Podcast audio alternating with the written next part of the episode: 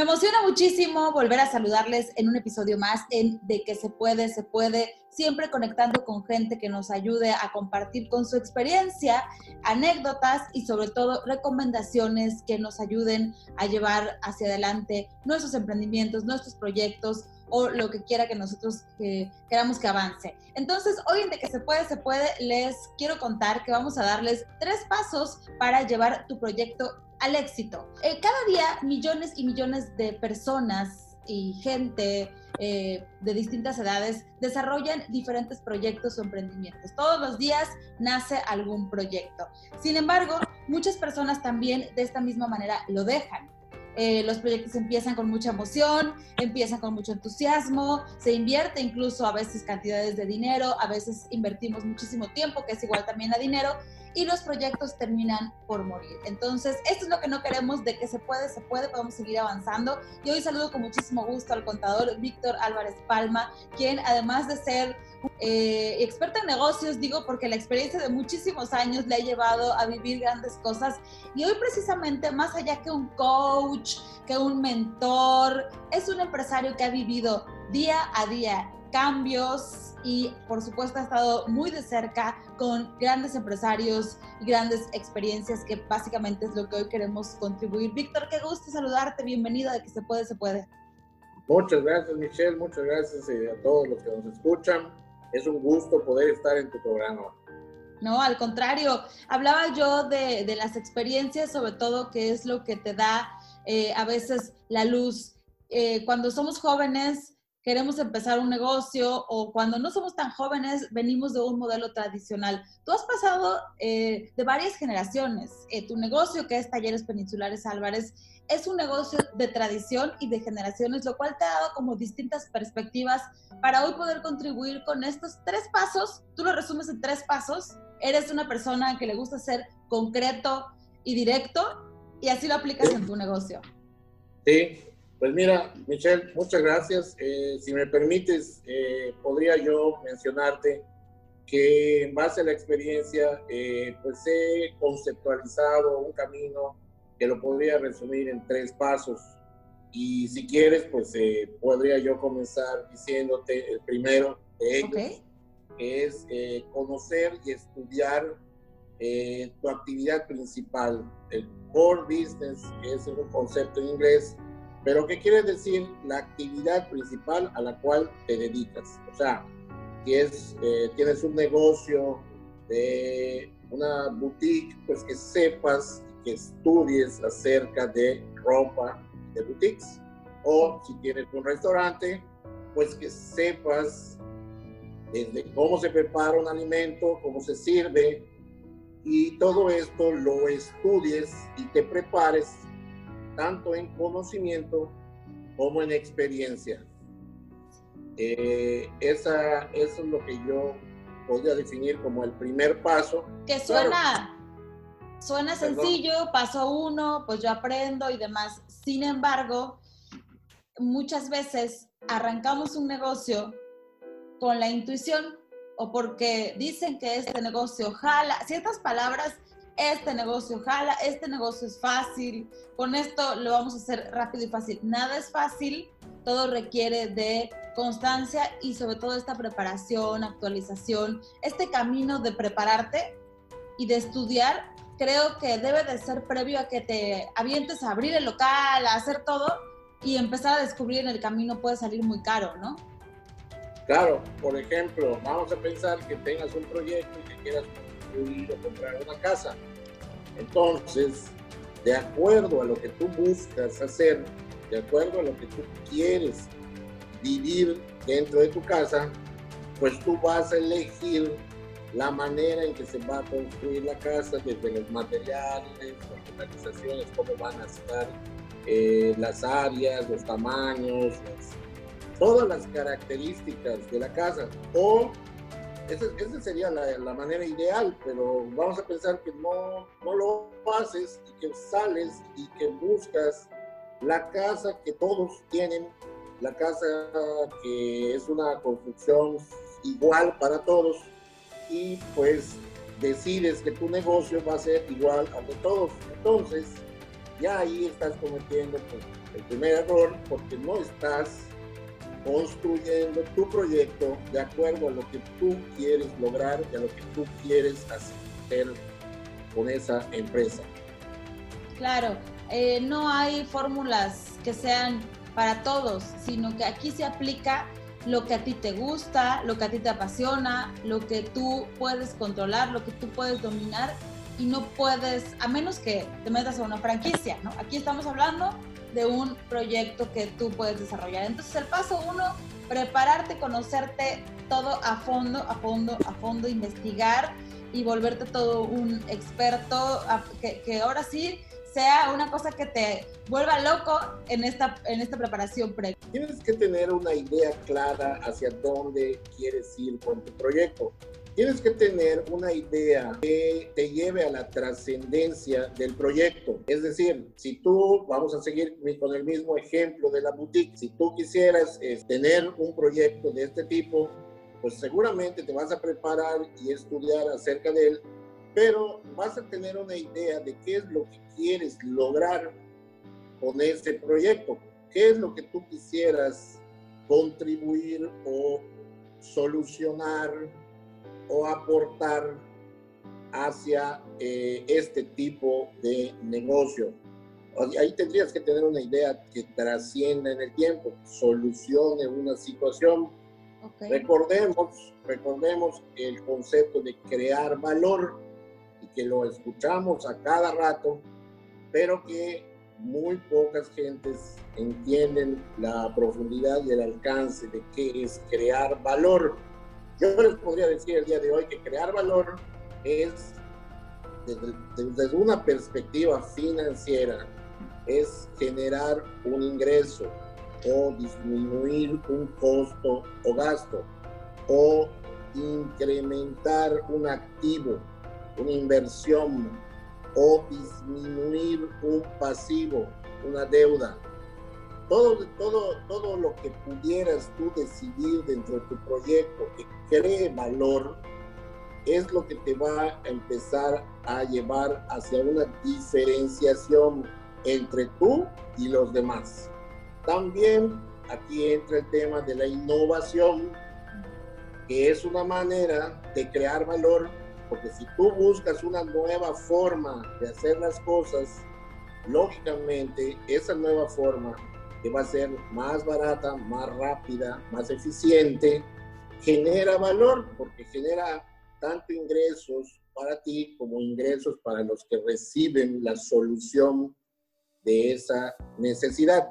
Entonces, eh, el concepto de crear valor dentro de tu proyecto va a tener que ocupar un lugar muy especial para que tú puedas crear y eh, entender cuál, cuál es la necesidad que vas a solucionar y cómo lo vas a hacer. Sí, más que solamente vender, decir, a ver, tengo este teléfono, lo voy a vender, pero, ajá, o sea, va más allá de un producto que simplemente vas a hacer un intercambio. Y tú hablabas de la parte financiera, que es la parte que, que conoces a profundidad. Y yo he hablado mucho de la parte de imagen, del propósito de la marca, de construir esa marca, que precisamente es como el siguiente paso. Eh, o sea, ya que está bien definido esto, entonces viene el propósito de marca, que aquí muchas veces se confunde. Pensamos que solo abrir un Facebook o tener redes sociales ya es tener un negocio y subir un carrito de productos ya es tener un negocio. Y pues antes viene toda esta parte que mencionas desde el punto financiero. Bueno, complementaría un poco acerca de lo que mencionas, eh, que innovando tú puedes lograr crear valor. Y, y, en este primer paso que estamos eh, hablando acerca de lo que haces y cómo lo haces, este, yo te podría decir que hay tres maneras de innovar. La innovación puede venir por el producto o servicio que tú vas a crear o que tú vas a entregar a los clientes. Eh, puede ser que tú crees un producto que no existe en el mercado y que resuelve una necesidad. O puedes eh, crear un servicio que nadie tiene. Esa es una manera de innovar, crear eh, un producto o un servicio. También la otra manera de innovar es cómo lo vas a hacer, o sea, el proceso la manera en que vas a generar el producto o servicio. Y la tercera manera de innovar es el mar, cómo vas a comunicar esa, ese nuevo producto, ese nuevo servicio o ese producto o servicio tradicional que no tiene nada de nuevo, pero que tú lo vas a lograr comunicar de una manera diferente, vender de una manera diferente. Eso también es innovación. O sea, no tenemos que ser genios para innovar. Podemos eh, innovar tanto en producto o servicio como en proceso y como en marketing, en la manera en que se comunican. Ok, y a esto se llega a través de un acompañamiento. ¿Cómo, ¿Cómo podemos caminar en este primer paso? Porque a veces queremos hacer todo. O sea, escuchamos muchos contenidos, este podcast, leemos revistas, videos, etcétera. Y como que queremos hacer todo, trabajar el marketing, además ser innovador, además ser diferente, y no definimos exactamente cuál va a ser el camino, no trazamos de todos los elementos cuál voy a elegir y con cuál voy a ser contundente. Pues la herramienta, la herramienta que yo podría decir que es la más usada para este primer paso es decidir qué es lo que vas a hacer y cómo lo vas a hacer, es el plan, el plan estratégico, el plan de la empresa, el plan del proyecto, hacia dónde va, cuál es la misión que se busca eh, lograr, eh, como si fuéramos un escuadrón que vamos a una guerra y que nos encuentren y nos, y nos otorgan una misión que tenemos que cumplir, pues las empresas tienen que tener la misión hacia dónde van a ir, porque si no, pues cómo van a ir si no saben a dónde van a ir, ¿no? Entonces, eh, claro, en este tipo de planes hay que buscar que la idea que se trata de lograr sea una idea que trascienda, que implique un legado a la sociedad o al medio donde nos desenvolvemos. Cuando ves las cosas desde ese punto de vista, toman otra dimensión porque ya no es vender, como tú dices, no es vender vestidos, una boutique, sino es transformar el ambiente de servicio de las boutiques de Mérida, Yucatán o de México o del mundo mediante una nueva forma de otorgar dicho servicio. Así es, y eso pues se va eh, va saliendo en el plan estratégico. A veces es como un lienzo en blanco, ¿no? El primer paso es estar decidido y convencido, empiezas con el plan y todo esto va saliendo y ahí es donde empieza la emoción y la pasión, pero también la paciencia. No queramos brincar al punto 2 sin haber terminado bien este punto 1 como yo, que ya me arranqué, punto 2. Así pasan los negocios a veces. Bueno, le doy una importancia mayor a los siguientes dos pasos, porque es el qué y para qué existe el negocio. Inclusive te podría mencionar que en el tema de innovación hay muchas veces ideas creativas muy atractivas y que pareciera que pudieran ser una solución y que pareciera que podríamos ofrecer algo que el mercado o los clientes o los usuarios podrían adoptar con mucho gusto, pero que realmente eh, pues está, eh, está sujeto a prueba, ¿no? Entonces, ideas creativas muy buenas al momento de ser probadas en el mercado no son aceptadas por los usuarios o por los clientes como nosotros imaginábamos. Eh, es, es, es, hay que saber identificar esa diferencia entre las ideas creativas y las innovaciones, que ya son, son ideas que fueron probadas y aceptadas en el mercado. Ok, es como decir, ya tenemos una referencia, ¿no?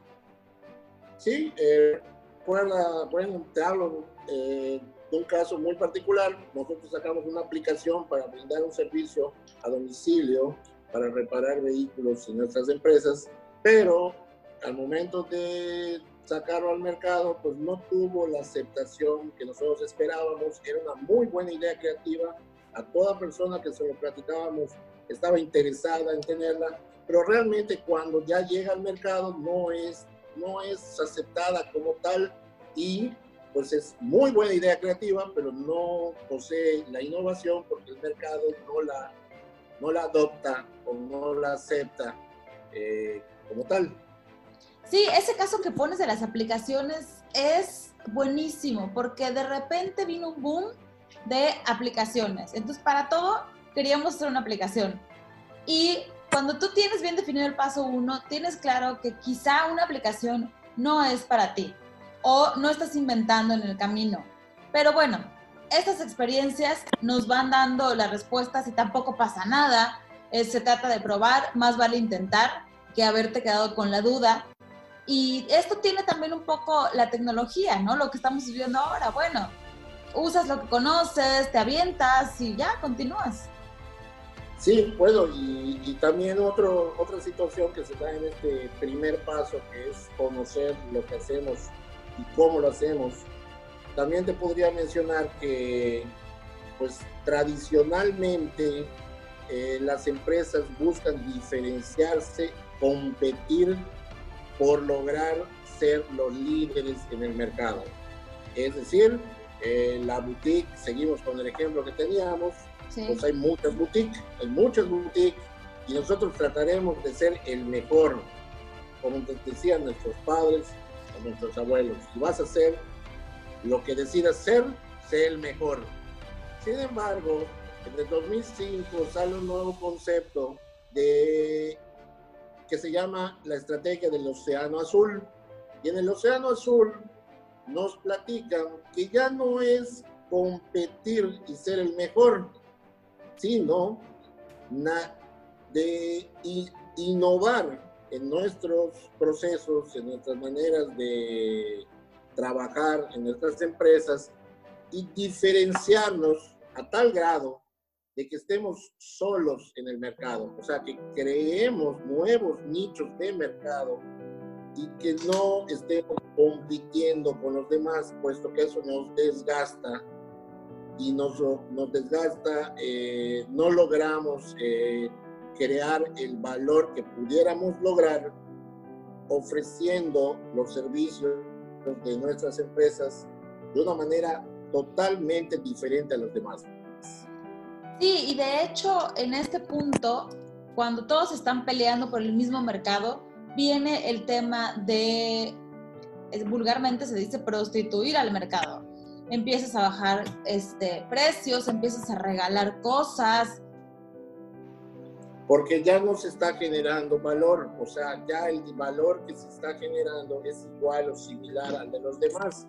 Entonces, en la competencia, eso se va disminuyendo a tal grado que luego empezamos a decir, ya no es negocio hacer algo porque ya todo el mundo lo hace y ya se dividió tanto el mercado, estamos nadando en océanos rojos.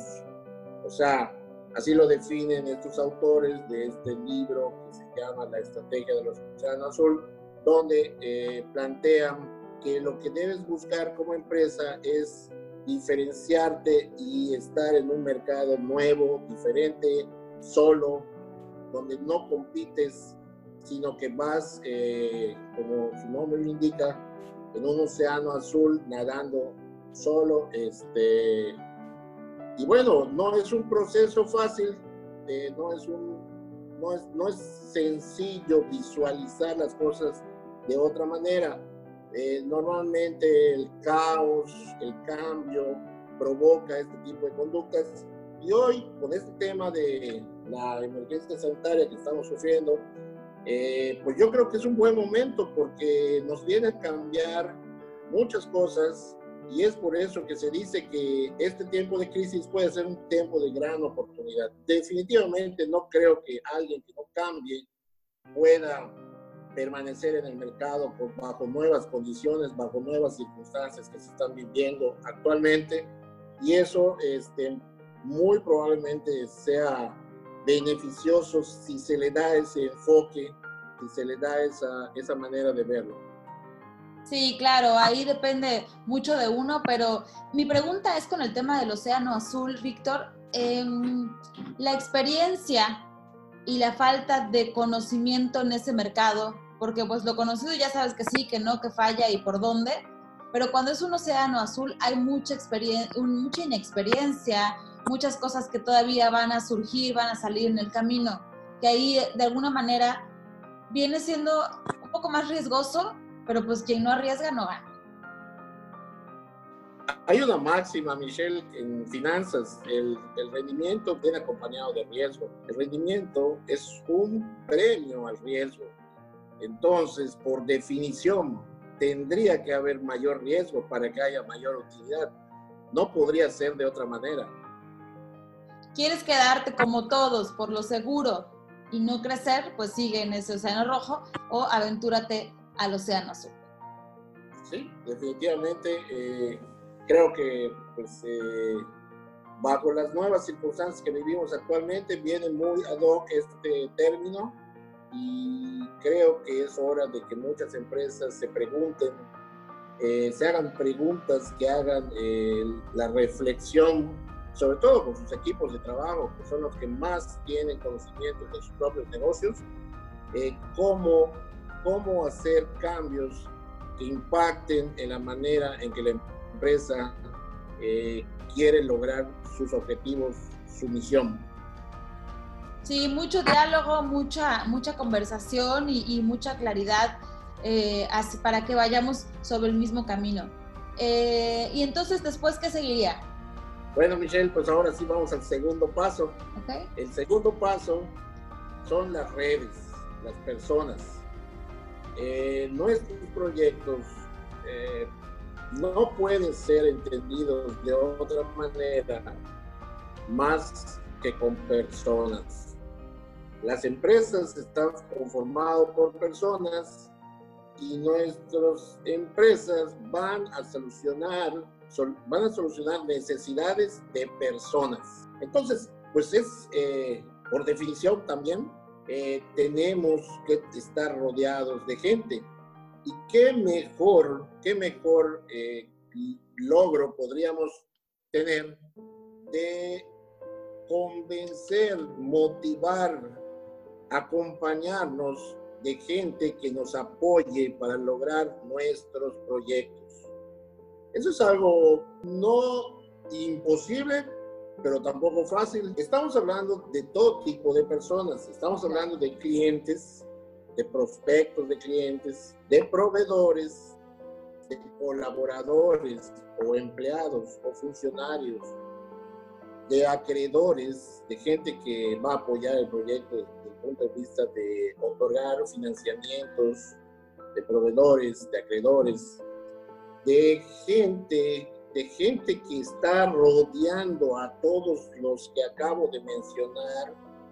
Eh, hay un término que se llama en inglés stakeholders, que son las personas que rodean a las personas que acabo de mencionar. Eh, podría dar un ejemplo, un ejemplo, digo, muy práctico. Eh, cuando una persona, cuando un cuando una persona eh, solicita un proyecto para una casa, una casa habitación, pues el cliente es la, eh, el empresario que fue y pidió el presupuesto.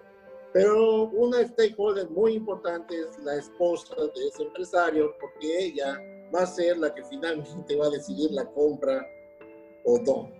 Entonces, el o el ingeniero tendrá que tener en cuenta y no perder de vista que aunque el cliente es el señor que le trata de comprar, a la que realmente hay que convencer es a la esposa.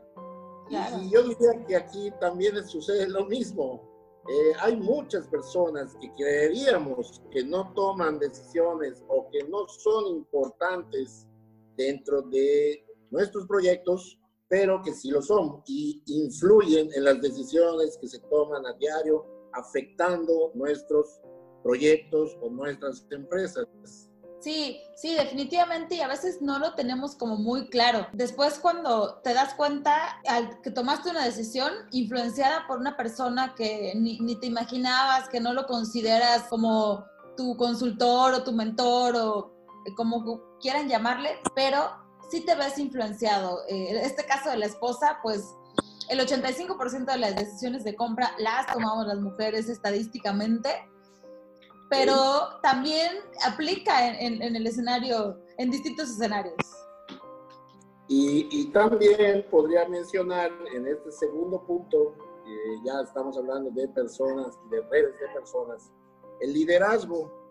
El liderazgo que debe de adoptar el líder del proyecto, el empresario, el director, el dueño del proyecto, cuál va a ser la posición, la manera en que va a liderar eh, al equipo y a todos los, eh, a todas las personas involucradas, inclusive a los stakeholders. Eh, existen varios conceptos de liderazgo, el liderazgo participativo, el liderazgo eh, autoritario, pero pues eh, muy ad hoc a los tiempos que vivimos, existe un término de liderazgo transformador. Y quiero hablar de la palabra transformación, no desde la perspectiva de cambio, que podría ser eh, insuficiente para lograr definir qué es una transformación, y que podríamos dar como ejemplo el, el gusano que se convierte en mariposa en la naturaleza y que siendo perfecto se transforma. Sí cambia, pero va más allá. La transformación busca la excelencia y la perfección. Entonces, eh, yo podría recomendar que visualicemos ese tipo de liderazgo que transforma el entorno, que transforma las personas que transforma la solución de necesidades y, creo que ese es el liderazgo que podríamos adoptar en nuestras empresas. Y también identificar muy bien si realmente eres un líder, porque hay muchísimos mitos del liderazgo y no es para todos. Finalmente, hay quienes nacen con esto, hay quienes se, hacen y, y, siguen eh, mucha motivación, etcétera, pero hay quienes no. Entonces es más sensato decir esto no es para mí y dejarle ese espacio a otra persona antes de echar a perder algún equipo. Fíjate, Michelle, que eh, hay gente que tiene un concepto de liderazgo como una persona que da órdenes y que logra dirigir grandes masas, ¿no? Pero, pero, pero, pero mi pregunta y mi reflexión podría ser que existe un tipo de liderazgo que está documentado en la historia del mundo, que es el que llevó este, Jesús, que fue un liderazgo de servicio. Entonces, y, bueno, algunos autores lo consideran el mejor líder de la historia del mundo, pero bueno, no vamos a entrar en temas de religión, simplemente quiero mencionar que existen estereotipos de nuestras mentes eh, que hemos adoptado, pero no hay una sola manera de ser líder. O sea, se puede ser líder de diferentes formas, cada quien con sus estilos y con sus personalidades. Y creo que hoy el liderazgo tiene que ver más con servicio, con compromiso, con esfuerzo, con trabajo, que con otra cosa. Sí, con compartir conocimiento. Hoy esta es la base, el, el, estar dispuesto a ayudar, a dar y no específicamente estar esperando recibir, sino que tú, cuando, es, cuando eres auténtico, eh, las cosas se te regresan. Pero efectivamente eh, ya cada quien definirá. Lo importante es que aquí en este punto que entendamos que tiene que haber el liderazgo definido para seguir en el desarrollo y llegar al éxito de tu proyecto, que es el tema que hoy abordamos, estos tres pasos para llevar a tu proyecto al éxito. Vamos en el paso número dos, ya hablamos de planeación, de innovación, de metas, de objetivos, de equipos, de personas, de liderazgo. Sí, bueno, eh, aquí quisiera también tocar el tema que te gusta eh, mucho a ti y que tú, este, sin duda, eh, ejerces de manera muy profesional, que es la, lo relativo a la imagen y a las marcas, ¿no? Este, definitivamente creo que en el mundo actual eh, tenemos que estar en la red, tenemos que estar en Internet, puesto que muchas de las búsquedas de los prospectos de clientes o de los clientes están en esos lugares, eh, tenemos que tener eh, conexiones en nuestras redes sociales, eh, tenemos que transmitir la imagen que vaya acorde a nuestros proyectos. podríamos mencionar que me gustaría hacer el símil de que alguien pueda visitar tu oficina y encontrar en tu escritorio cosas relativas a tu proyecto. Imagínese usted qué sería capaz de poner en su escritorio si va a recibir la visita de un prospecto de cliente o de un aliado, colaborador, todas las personas que acabamos de mencionar. ¿Y qué podría poner usted en ese escritorio? Podría poner este, eh, bueno, no quiero dar ningún ejemplo. aquí no voy a dar ningún ejemplo, pero dejo a la imaginación de todo, todo lo que podría haber en ese escritorio y, y hacerle la pregunta, ¿va acorde la imagen que estamos tratando de dar en nuestros proyectos con lo que estamos eh, comunicando en nuestras redes sociales y en las búsquedas de Internet? Es una pregunta muy importante, Michelle. Sí, sí, sí, y a veces pensamos que, yo creo que hoy esto ya está quedando un poco a un lado, pero sí se pensaba que la parte de imagen, la parte, y la parte de las redes sociales era como, no importa, es mi espacio, yo subo lo que a mí me guste y, y qué me importa. Hoy se está convirtiendo en uno de los principales canales de comunicación. Cuando van a contratarte, van primero a tus redes sociales, porque ahí es donde entre comillas, eres quien eres. Quien ya entendimos que esa es la imagen que estamos dando hacia afuera, cuidamos mucho e incluso tenemos muy bien pensado qué es lo que queremos publicar para saber con quién queremos conectar. Entonces sí, es lo mismo en, el, la analogía que tú haces del mundo físico al mundo digital.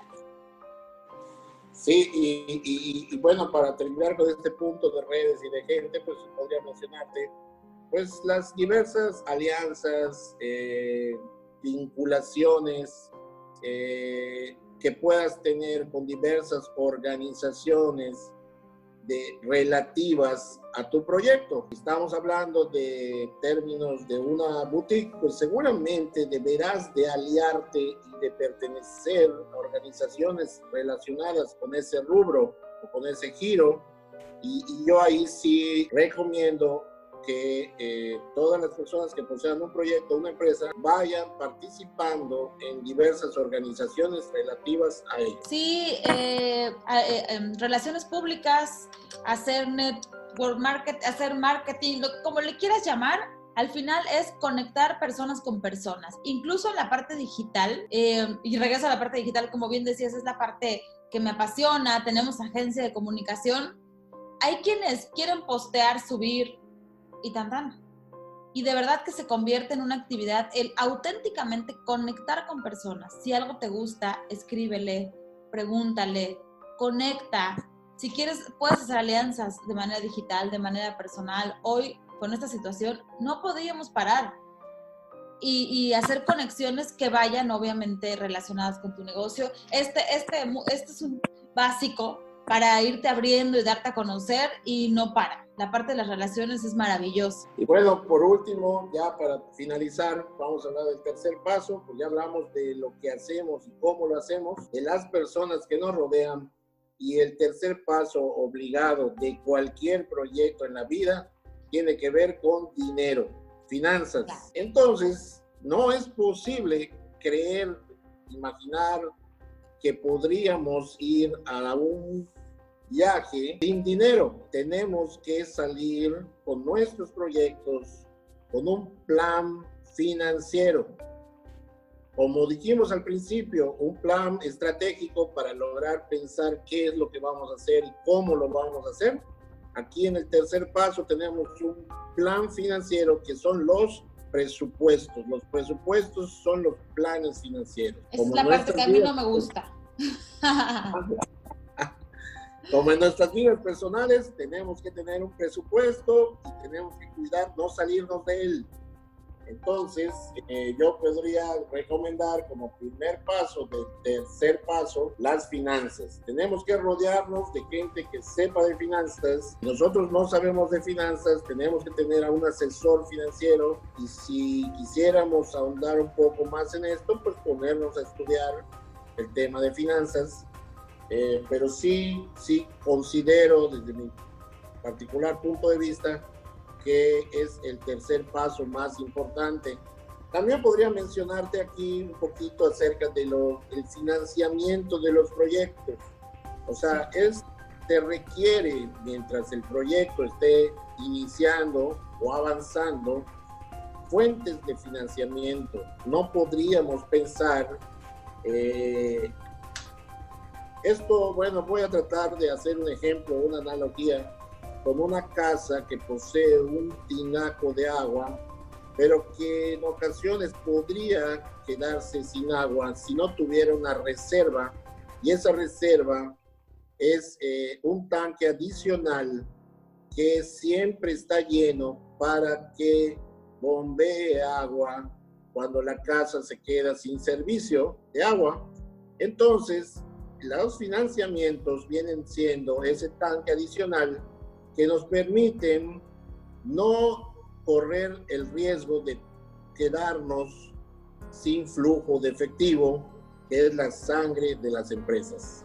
Entonces el financiamiento no es para que empieces el negocio, pongas todo ese dinero y te quedes en ceros y te pongas a rezar para que las cosas funcionen, sino que es un colchón o es una previsión? Así es, eh, la teoría financiera indica que para que pueda iniciar un proyecto tiene que haber recursos propios, pero también recursos ajenos que son los, los propios, es la inversión de los accionistas y los ajenos son los acreedores, en este caso bancos o cualquier organismo, pero que en combinación participando en un porcentaje cada uno de ellos eh, logran dar una estructura financiera que permite la viabilidad del proyecto mientras el proyecto va generando los flujos que le permitirán ir devolviendo a ambos, tanto a los accionistas como a los acreedores, los recursos que asignaron al proyecto o a la empresa. Justo lo que decías del viaje, eh, yo lo pensaba desde el punto uno. Cuando hablábamos de la planeación, me vino a la mente esa idea. Es como salirte a un viaje sin haber pensado primero, pues, a dónde te vas a ir, ¿no? Y te empiezas a ir a ver qué, a ver qué aparece en el camino y no tomas en cuenta muchas cosas y entonces entra la parte de los recursos, te quedas sin dinero, dónde te vas a quedar, te empiezas a complicar. Eh, ahora ya estamos llegando, estamos en este punto 3 en donde después de tener clara esta parte financiera, entonces ahora sí podríamos salir a viajar y no al revés. Eh, muy, buen ejemplo, Michelle. Eh, yo creo que ahí es donde está muy bien definido el asunto. Eh, todo tiene que estar planeado, todo tiene que estar considerado para no fracasar en el camino de, de, nuestros proyectos.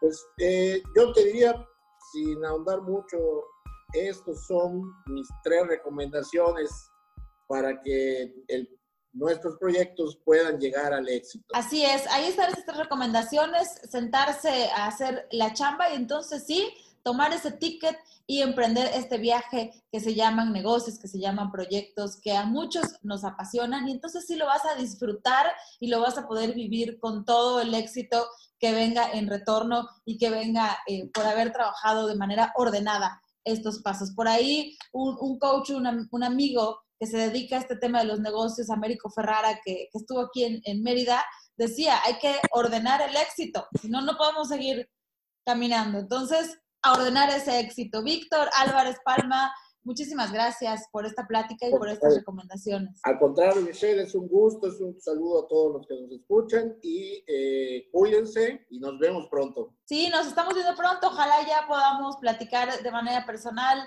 Tiene ya varios años que te conozco, Víctor, y que te he visto avanzar en este mundo de los negocios. Hemos trabajado proyectos en conjunto y hoy aquí, por supuesto, lo teníamos que hacer porque de que se puede, se puede. Un abrazo y estamos en comunicación. Bye, bye. muchas gracias.